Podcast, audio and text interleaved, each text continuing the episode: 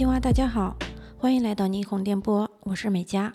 大家好，我是魔方，很高兴又和大家见面了。啊，大家好，我是 Miki。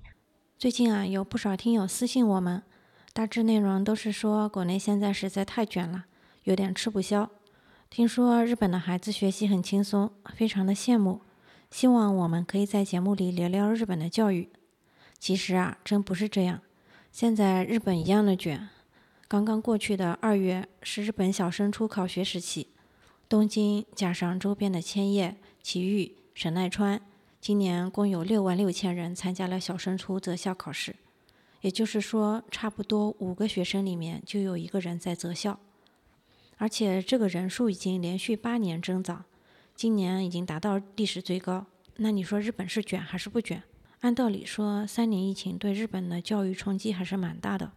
补习班也去不了，怎么会有这么多人参加小升初考试呢？可能是这个疫情期间啊，这个公立学校和私立学校这个对应的差别。因为啊，就是东公立学校它就是没有这个在线学习这方面的准备嘛，所以就孩子就在家里面就游荡嘛，也没人管嘛，呃，就这个学习上就落下不少。但是那个私立学校。他就是反应比较快嘛，他就一些网上授课啊，就是各种就是学习呃的进度也没有拉下，所以啊，这个公立学校和私立学校它这个差距就是很大嘛，所以就是更多的人想要选择就是这个呃应对比较快的这个私立学校。原来如此，一场疫情暴露了公立和私立之间的差距，这么多人选择考私立也就顺理成章了。不过中国人去哪里就卷到哪里。首先，在日本的中国人家庭就肯定很卷，所以我现在都不怎么看朋友圈了。其实日本父母也很卷，日语里不是有 “q 库爸爸 q 库妈妈”这么说法吗？嗯，翻成中文就是教育爸爸、教育妈妈，其实就是中国鸡娃的同义词呗。而且我知道日本有这么一位超级的妈妈，叫做佐藤亮子，她可以称之为日本鸡娃界的战斗机。他把自己的三个儿子、一个女儿全部挤进了东京大学，而且还是最最难考的东京理科三部。理科三部就是东京大学的医学院，每年全日本只有一百个人可以考进这个医学院，是日本难度最大的考试，没有之一。难度就相当于在我们北大考原培班和清华的摇班，而且这四个孩子都是从三岁开始学小提琴。四岁学游泳，而且在每个小孩子三岁之前，佐藤妈妈都已经给他们读了一万册书，唱了一万首童谣了。而且每天的晚饭时间是他家的错题反省时间。嗯，佐藤妈妈会提前把孩子们在测试中做错的题目整理出来，要求孩子在吃饭的时候大声朗读。他还有提到一个特别的细节，说他女儿在高中的时候，到了爱美的季节。留了一头飘飘长发，舍不得剪掉，但是每天洗澡洗头就会浪费非常多的时间，所以他心里急啊！你想，这得少做多少题，少背多少单词啊？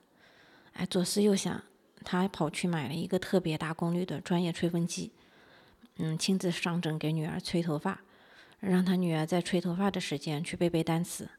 你说是不是真的记到了骨子里面？所以也可见，这个日本也是，嗯，卷的非常厉害的。你先生是日本人，那像你们这种中日结合家庭，会不会对鸡娃有分歧？我记得你之前也在搞幼升小的考试，对吧？肯定是有分歧啊，因为我先生他是非常反对，就是呃幼升小考试的，他觉得就是完全就是磨灭孩子的天性。然后呢，他觉得就是孩子应该多玩，然后多旅游，而不应该就是进补习班，然后接受这种机器人式的训练嘛。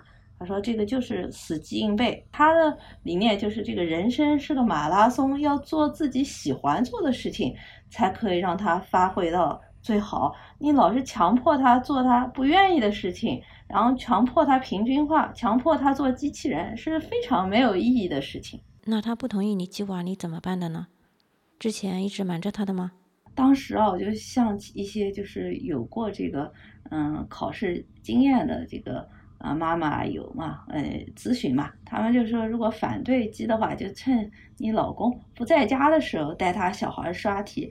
但是我后来发现啊，就是刷题，其实我们到最后基本上都能刷到满分了，但是他的面试就是逢面试就必败。他有的孩子就是能说会道的，像他的这个呃分数就面试分数就非常高嘛。像我们这个就是比较内秀的。他有可能他其他方面他很擅长，但是他在面试上是拿不到分的，所以就是他就竞争不过其他孩子。那你什么时候开始放弃鸡娃的呢？我是在我带孩子去这个我们家旁边的一家私立小学去参加他的说明会以后。然后我就放弃了。然后我们家那个孩子听了说明会，他就说：“妈妈，我喜欢这家学校，我喜欢这个学校的老师。”然后呢，他说：“嗯，妈妈，呃，这个学校还有这个。”呃，给食的这个便当嘛，妈妈也不用每天非常早的就起来给我做便当，而且这家学校很近嘛，呃，妈妈可以不用接送我，然后妈妈可以做自己喜欢的事情。哎呀，当时我就特别感动，就觉得吧，就是我让他刷这么多题嘛，但是啊，他还挺就是替妈妈着想的。他说妈妈其实是想工作的，但是为了我。就是就上这个补习班，放弃了很多自己的事情嘛，嗯，后来就是我就放弃鸡了。哎呦，这孩子太懂事了，是个暖男，我听着都要感动的流泪。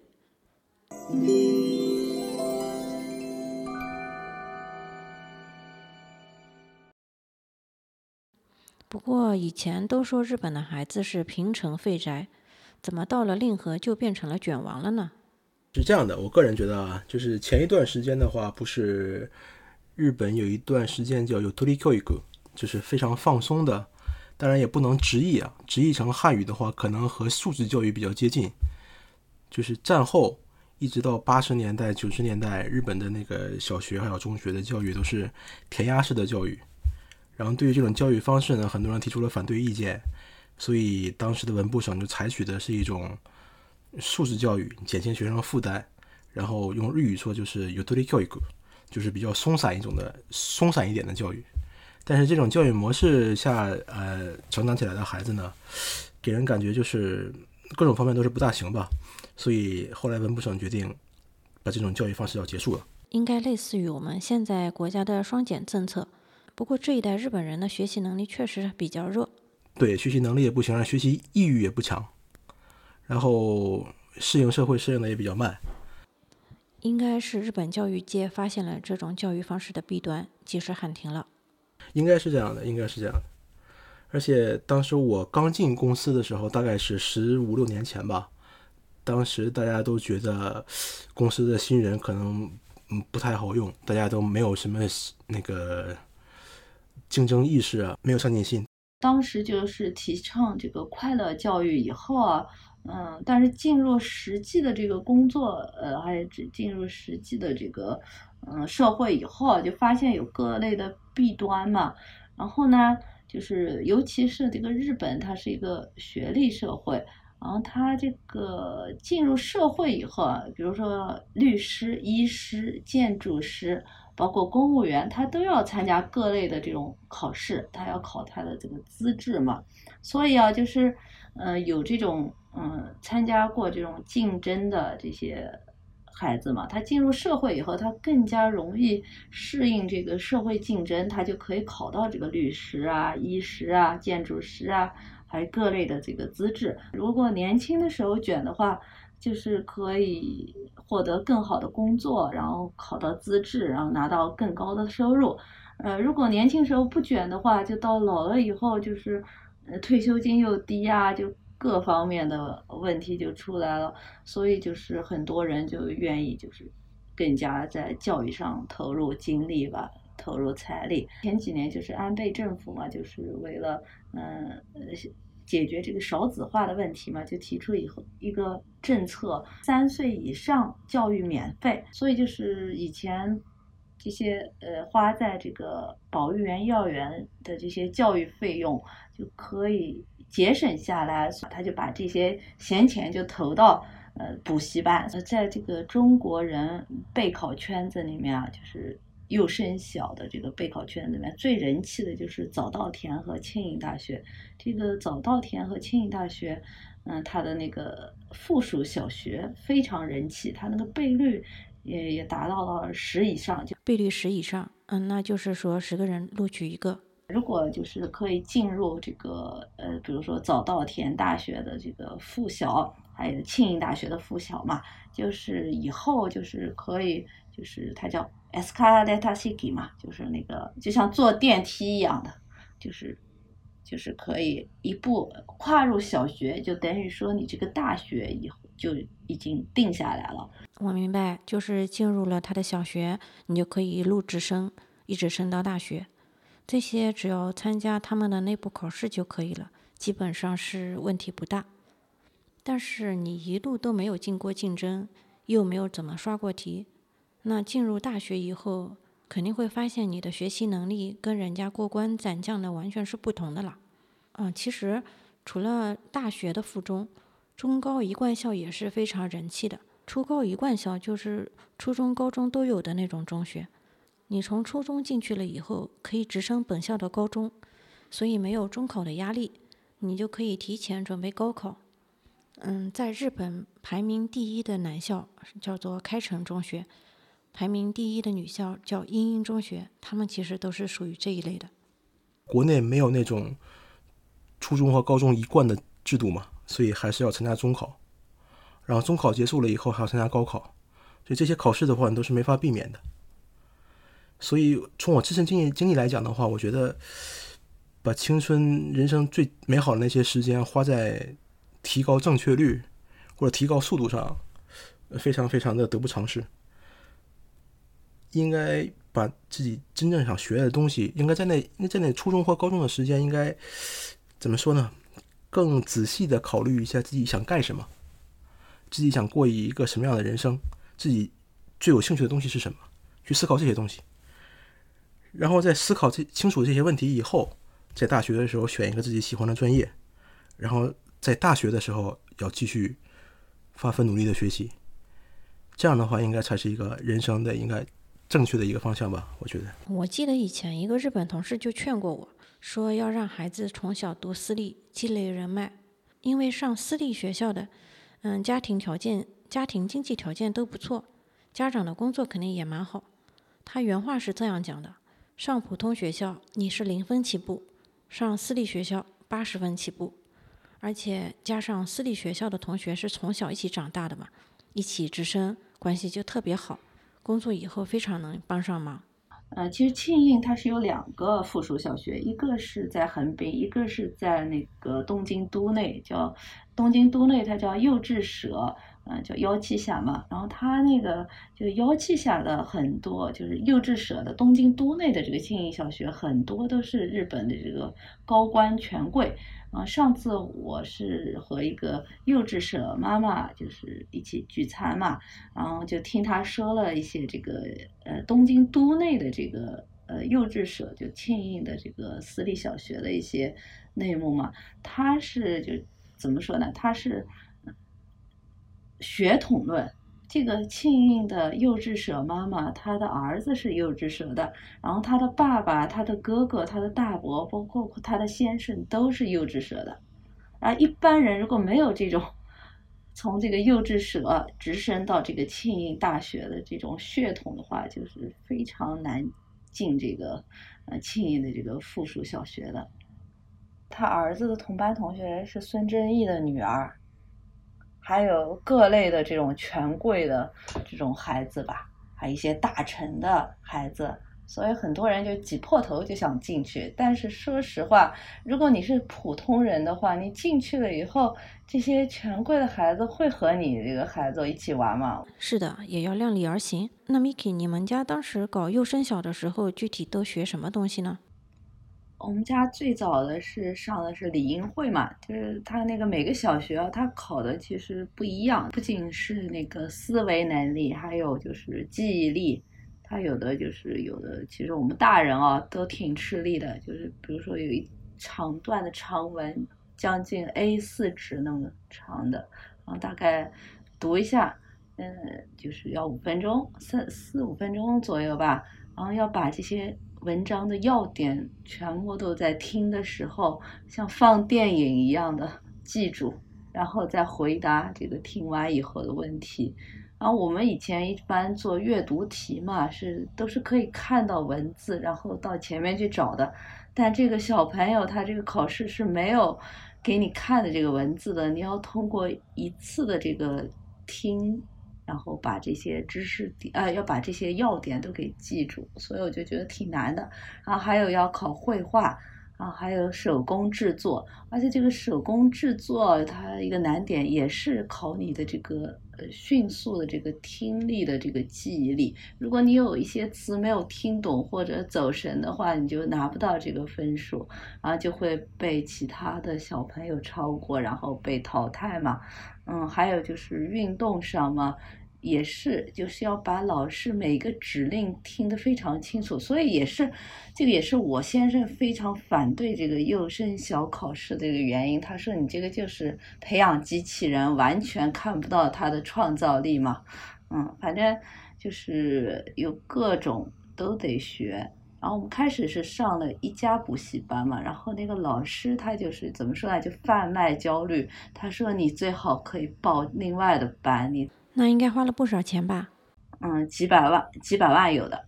那还有没有一种可能，周围的同事朋友家都在鸡娃，然后自己也就随大流加入了？对我们家现在呃小孩读的是私立学校，当时怎么说呢，也没有想一定要读私立学校，只是啊周围的朋友家的孩子，然后为了考在东京的一所中华学校，所以。诶，和他们家的孩子一起去，那个我们家去的也是李英会，和他们家小孩一起去的李英会，然后学习。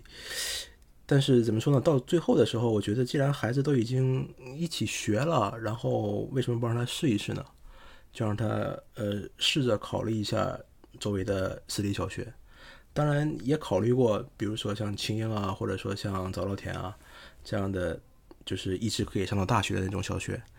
呃，但是怎么说呢？那个难度真的是非常非常的大，你要花很多精力，然后要逼孩子学习，才能达到那个高度。魔方，你们家也在准备小升初考试吗？对，就是初中的话，还是准备再考一下。当时我上小学的时，选择小学的时候的呃考量就在这个地方，我选的是家附近的一所比较重视小升初的一所小学。当时就是想，呃，小学的话，在家附近选一所比较质量比较好的，然后小升初的时候努努力考一个，呃，好的初中，可以，呃，连带大学的这种好的初中。当时就是这样打算的，所以现在也在准备小升初的考试。你家现在几年级啊？在哪里上补习班呢？现在马上五年级了，四月份开始五年级。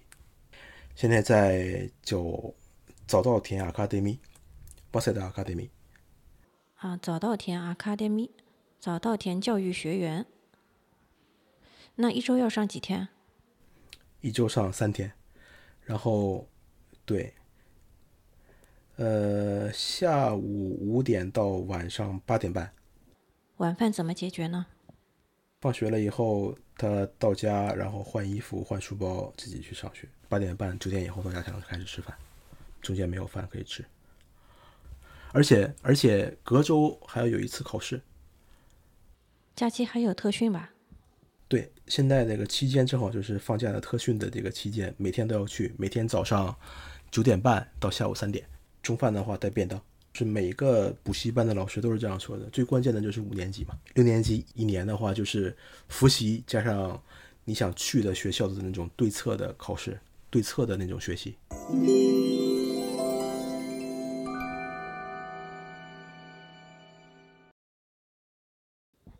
可以再给听友们介绍一下，日本它这个卷法跟中国有什么异同？就说相同之处在哪里，不同之处在哪里？就是一样的，就是嗯，补习班都是给家长贩卖焦虑，就让你报课多多加课，然后说你这个孩子这边不行那边不行，然后就搞得家长非常焦虑。然后呢，就是把这个焦虑再转移到这个孩子身上。呃，和中国一样的地方，就是像我刚才说的，他们都是在呃通过一种模式，然后争夺比较稀缺的教育资源。这是从本质上来说是完全一样的，所以他们采取的方式也都是通过考试，然后在考试中，他们所需要的核心的竞争力就是准确率还有速度。真正可以塑造一个人，真正可以培养一个人的地方就是大学。然后，因为这种好的大学的教育资源非常稀缺，所以大家都在想办法，怎么样能更有效的、能更合理的、能更有把握的选择一个好的大学。中国也是呀，高考导向，说到底都是为了进一所好大学。这点来说，中日没有差别。那哪一些方面日本跟中国不太一样呢？我感觉啊，这个日本啊，它这个卷的时期就是比中国更。这个日本啊，他连考幼儿园都要卷，要想去进那个好的幼私立幼儿园嘛，他就得就是两岁，还有就是，嗯。一岁就是推着婴儿车就去上补习班了。中国还有日本在这个考试模式上不一样的地方，中国的呃选择好大学的方式没有其他的，就是高考。然后日本呢，它设计的更复杂一点，就是说可以让你提前确保你能找到一个好的大学，从小学开始确保，从中学开始确保，还是从高中开始确保。它的方式设计的更复杂，所以可能性也更多。所以就是在很多选择的可能性的前提下，然后日本的家庭或者日本的家长他会衡量自己的财力，然后衡量孩子的性格，或者衡量一下怎么说呢，各种各样的方面吧，他们会决定早一点确保到，就像刚才那个 Miki 说的这样，早一点确保到一个适合家自己家孩子的赛道。每个学校都有自己学校的考试，然后就是说怎么呢？这种情况下来说，怎么算是一种比较合理的方式吧？就是说各种各样统一考试的话是非常偶然性可能更大一点。比如说小孩考试当天的身体状况啊，还有心理状况啊，极有可能出现波动。但是一次波动的话，可能。就对小孩最后能去哪一所学校造成很大的影响。但是日本的话，实际上是这样的：初中和高中还有大学的考试都是这样的。呃，每个学校都有每个学校的考试，然后所以如果一次发挥不好的话，不会造成很大的影响。还有因为还有别的学校可以考。我知道每家学校考试都有考试费，考的越多花钱越多。对，报名费的话一定是要的，而且怎么说呢？就是有有些学校可能不是你想去的学校，但是你为了让让孩子适应这种考试的气氛，或者这种适应这种考试的模式，所以就相当于练习或者准备一样，也要去考很多学校，就像彩排一样的，花钱去彩排一样，两三万日元一所学校吧。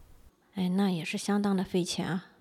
对，家长一定是要拼财力的，而且，呃，比如说中学考试的时候面试。除了看孩子以外的话，可能也会参考家庭的状况，对收入的状况，对。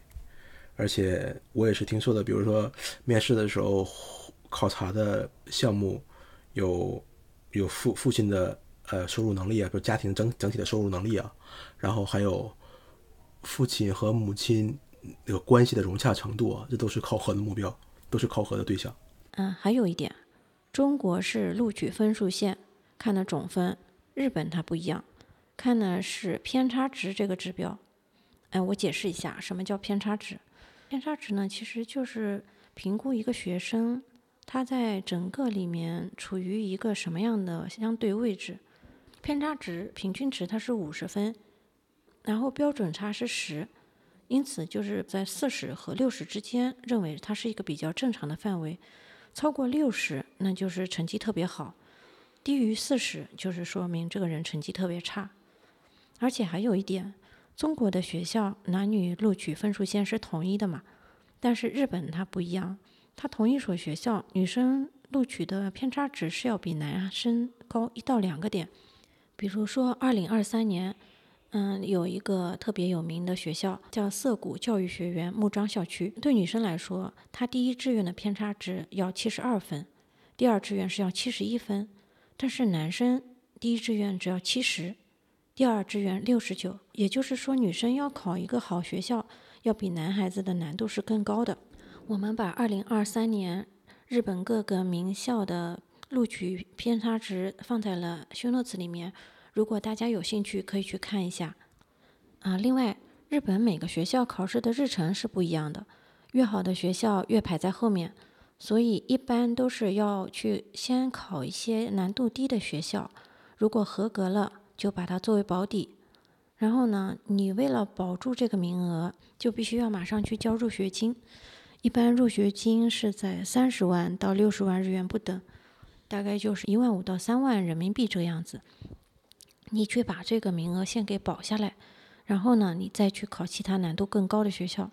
所以说，如果你一路合格了好几个，每个你都去确保的话，嗯，前面交的不少的钱就都扔水里面了，这些钱是不退的。呃，是这样的，因为怎么说呢，在日本来说的话，教育也是一种产业嘛，然后他会考虑到这个学校法人的收益性，所以怎么说呢，越是相比来说，相比之下差一点的学校，他越要把考试，呃的日程提前。如果他把考试日程放在好的学校后边的话，嗯，他招到好学生的可能性就基本几乎没有了。所以他要把考试的日程提前。而且像我刚才说的那样，有很多家长或者还还有学生，他最想去的学校可能是那么一所。所以那些比较好的学校的日程是比较集中的，二月的第一个星期。诶，一般都是怎么说？叫日文的话叫红红红红梅，就是他真正想去的学校的考试都在二月的第一个星期，然后在他之前的所有的考试都把它当成练习或者当成保底的学校。对于那些怎么说难度比较低的低一点的学校来讲的话，他就算招不到学生的话，他有一笔非常非常可观的入学金还有考试费的收入。就他想招的学生的呃水平是可以的，然后因为某种特殊原因吧，可能孩子发挥失常，然后他最后更难的学校他没有考上，所以结果的话他就只能去最开始先考的那些学校，所以这也是那些相比之下排名比较靠后的学校的一种招生的策略。那你们说现在少子化都这么严重了，工作岗位多，干的人少，那为什么还要这么卷呢？因为毕毕竟。家长对孩子的态度都是一样的嘛。如果要是能力允许的话，还是想让自己的孩子少受一点苦，然后能接受更好的教育。所以怎么说呢？就算工作岗位多的话，岗位工作岗位也是有优劣之分的嘛。所以作为家长来说的话，都是想让孩子，呃，今后的人生过得更平稳、更有保障一点。上次一起聚餐的就是世代幼稚社的那个妈妈嘛，她说他们就是因为他们这个血统，而且他们已经习惯了，他的爸爸也是幼稚社的，然后他的先生也是，他的哥哥也是，他的大伯也是，所以他的儿子就必须去考一下这个幼稚社嘛。而且他还认识这个校长嘛，所以他说不是我们家进，还有谁能进呢？孙正义的这个女儿是他的同学，还有一什么一些财团的一些是会长啊、社长的孩子也是他同学，就是他可以从这个社会资源上啊，就是。比一般的靠这个升学的孩子有更多的优势，他就不需要就非常，呃费力的去考各种资质，然后他有了这些社会资源以后，也可以过得很好。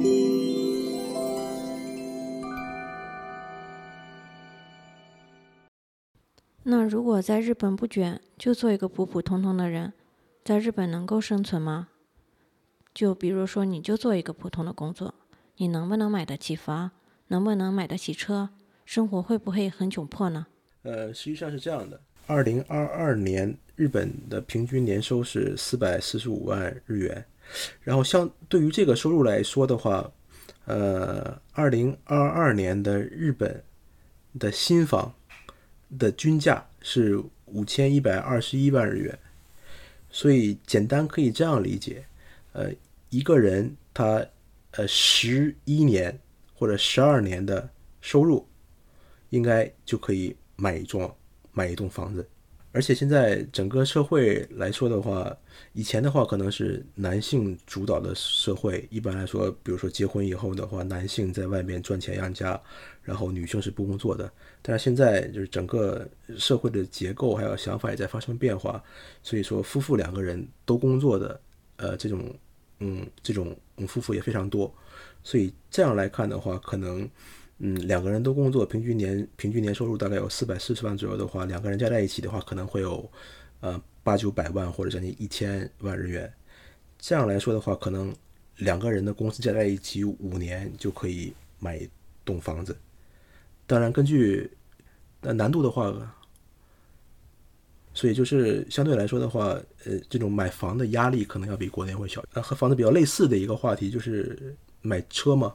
周围的邻居买车的人还是少数，尤其是在东京，因为公共交通非常发达，包括地铁啊，包括路面的铁路啊，还有公共汽车，啊真的是非常非常发达。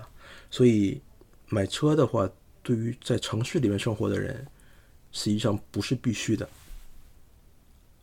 没有车的话，一样可以生活，反而是在地方或者是乡下一点的地方，可能公共交通不发达的地方，大家才会有买车的需要。而且相对于日本的收入来说的话，我觉得车还是很便宜的。日本的医疗和福利其实都还蛮好的。说实话，做个普通人过普通的生活也不是不可以。而且啊，最近由于太卷，日本社会逐渐暴露出教育虐待的这个问题。所谓的教育虐待呢，就是家长为了让孩子提高成绩，对孩子采用语言暴力啊，或者身体暴力。嗯，语言暴力在其中是占了绝大多数。用语言对孩子进行人格上的侮辱，一般教育虐待都发生在经济条件比较好，而且家庭关系又比较稳定的这种家庭里面。就是父母他至少有一方自己曾经有过择校的经历，而且他自己是通过了择校进入了好大学，最后得到了一份好工作，所以他们希望孩子跟自己走一样的路。但是现在很多孩子由于压力过大，就患上了斑秃、胃溃疡等疾病，还有很多严重的得了抑郁症，甚至有人自杀。我看到过一篇让我最惊悚的报道，就是一个小女孩被她妈妈逼着考医学院，一共复读了九次，最后他实在承受不了压力，就把他妈妈给杀了。呃，实际上我家就是这种状况。我我和我女儿的关系就是因为考试，然后变得越来越紧张。对。我也经常自己在反思这个问题，就是，嗯，到底是孩子上一个好的学校比较重要，还是作为一个父亲，然后能和女儿融洽的相处更重要？但是这种，嗯，这种思考往往是没有答案的，因为作为家长呢，总会总会把目光放的。或者说，作为家长的话，总会觉得自己应该把目光放的比孩子更长远一点。现在的这些，呃，比如说一些矛盾呀，或者家长和小孩的一些不愉快啊，相对于他今后要面对的那些不愉快来说的话，觉得还是伤害性还是比较小的。你说这是不是做父母的一点虚荣心，接受不了自己孩子不如人家呢？据说是自己的虚荣心，不如说还是。担心，担心小孩能不能在未来的竞争中，现在的竞争或者未来的竞争中能不能，能不能胜出？能？我觉得其实作为我们家长来说也挺不容易的，因为第一次做父母也没有什么经验，所以也是属于摸着石头过河。嗯，而且这个也不能重来，就这么一次机会。对，是不能试错的。对，呃，说来说去的话，到底。也说不出来一个究竟，但真的是作为父母来说的底层逻辑，就是在自己还有能力帮孩子的这个期间之内，为他提供一个最好的环境。节目的最后，给大家介绍一部日剧《二月的胜者》，绝对合格教师，讲的就是日本补习班的故事。